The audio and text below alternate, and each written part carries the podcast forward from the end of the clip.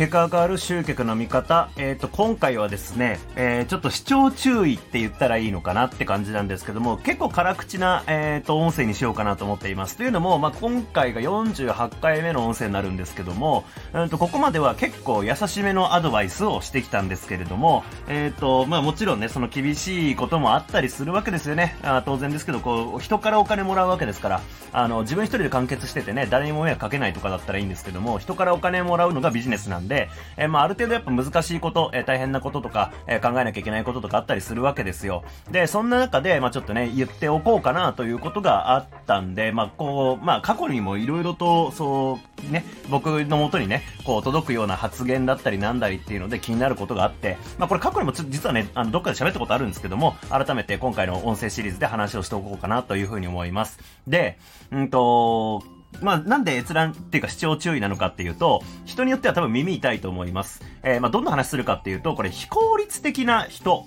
んで、かつ成長してない人の、えー、なんか無自覚にしちゃってる発言っていうのがあるなっていうふうに僕は自身感じてるんで、ちょっとそれについて話をしようかなっていうふうに思います。で、まあ、これ、まあ、結論から言うと、うん、どういうことをこう無自覚に言ってしまってるのかっていうことなんですけども、例えば僕がセミナーやるとか、僕がオンラインコンテンツをリリースするとかって、まあ、で、ありがたいことに買ってくれたり、参加してくれたりするわけですけども、うんと、なんかそれの感想だったりとか、そのね、えー、っと、まあ、例えばセミナーやれば、そのリアルタイムで、じゃあここまでの感想とかちょっと聞かせてもらっていいですかとか言ってやると、出てくるとか、えー、後でね、コンテンツ買ってくれた人に感想を求めたりした時に出てくる発言なんですが、うんと、この話は前も聞いいたとか、え内容にかぶりがあったとかっていうところ、こういう発言が、まあ、結構見受けられるんですよ。で、えっ、ー、と、なんでじゃあこれが非効率的なのかとか、うんと、その成長してないっていう言えるのかっていうことをちょっと話していこうかなと思うんですけれども、まあ、まず一つ目が、なんで非効率的な思考だっていうふうに言えるのかってことなんですけれども、えっ、ー、と、まあ、まずね、この発言が出る前提条件としては、うんと、要は全てのノウハウとかっていうのは独立している存在だっていう風に認識しているんだろうなって思うんですよね。だから話に被りがあったりとか、話に前聞いたことがあるなっていうものに敏感に反応するっていうこと。そうじゃないんですよ。ノウハウっていうのは繋がっている部分がたくさんあるんですよね。例えば、SNS を使って集客しましょう。えー、他にも広告を使って集客しましょう。こういう2つのノウハウの話をするってなった時、もし僕がこれそれぞれのオンラインプログラムを作るとかセミナーを作るってなった時、絶対に、えー、リードマグネット、いわゆる無料オファーと言われるアドレス登録と引き換えに、えー、提供するコンテンツの話は僕は絶対にします。だから、2つのセミナーを作ったとしても、その部分って絶対被るんですよ。で、なんでそれが被るのかっていうと、どっちをやるにしても重要なことだからですよね。例えばリードマグネットって、まあ、要はそのね、アドレス登録してくれたらこれあげるよってコンテンツなんで、あの、全くいらないようなもん用意されてたら、あの、アドレス登録するわけないじゃないですか。だからそれっていうのは SNS 集客やろうと、広告集客やろうと一緒なんですよ。ただ、そのそこに至るまでのプロセスが SNS 投稿を頑張って、あの、リンククリックしてもらって LP、アドレス登録ページに来てもらうのか、広告出してお金を払ってそこにアクセスを集めるのかっていう違いなだけであって、やってることっていうのは本質的にはそんなに変わんないんですよね。そこをお金払うか努力使うかっていうだけの違いなんで。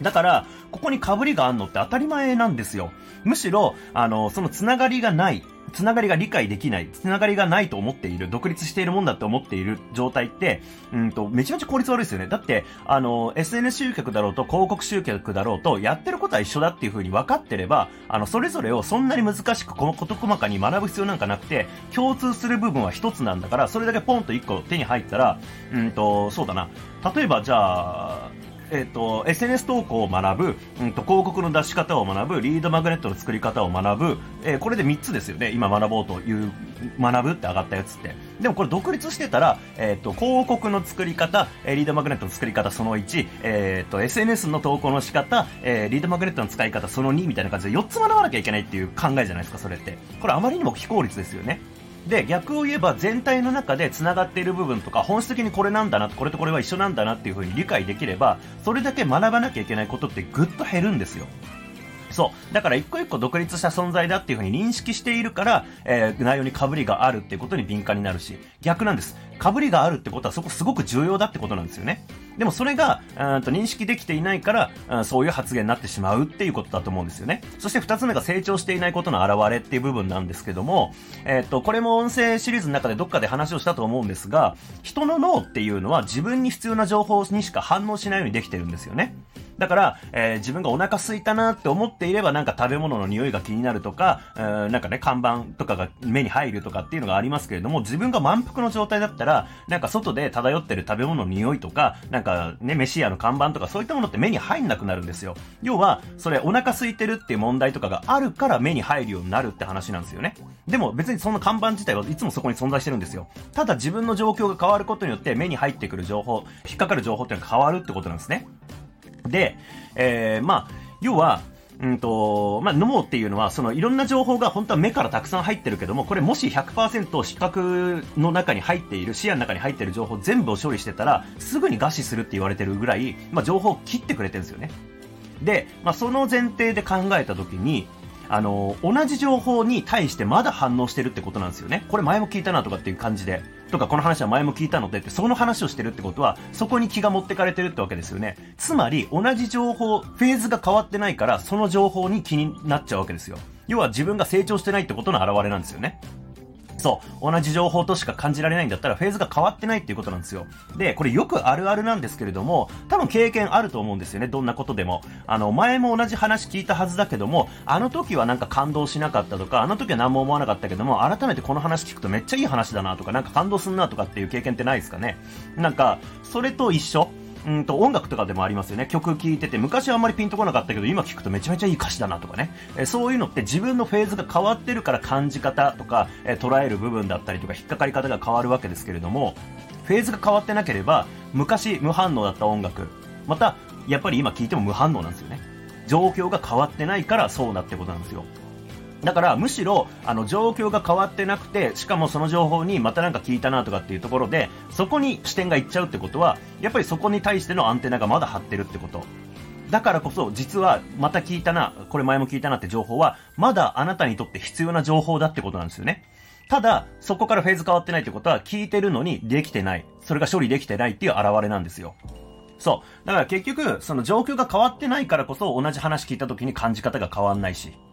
えー、まあで、もっと言えばその非効率的な思考をしているからこそ状況がなかなか変わんないっていうのもあったりするわけですよね。そう、だから、うんと僕のところに本当来るんですよ。あの、オンラインプログラム買いました。こことここで被りがあるんですけど、みたいなとか、被りがあって残念でしたとかって、いやいやいやって話なんです。こちらからすれば。できてないから、その話するし。まあ、それこそ、あの、被りがないものなんてね、え作ってたら、うんと、学習効率がまずめちゃめちゃ悪い。だから、あー被ってるってことは重要なことなんだっていうふうに改めてちょっと認識してほしいなと個人的には思っています。えー、まあ自己弁護するわけじゃないですけども、やっぱり僕は大切だと思ってることは何度でも伝えてるし、うんと、それこそさっきね、例で出した、えー広告集客の話をする、えー SNS 集客の話をする、この二つの話をするってなった時、どっちかでしかしないってならないんですよ、リードマグネットの話とか、例えばですけどね。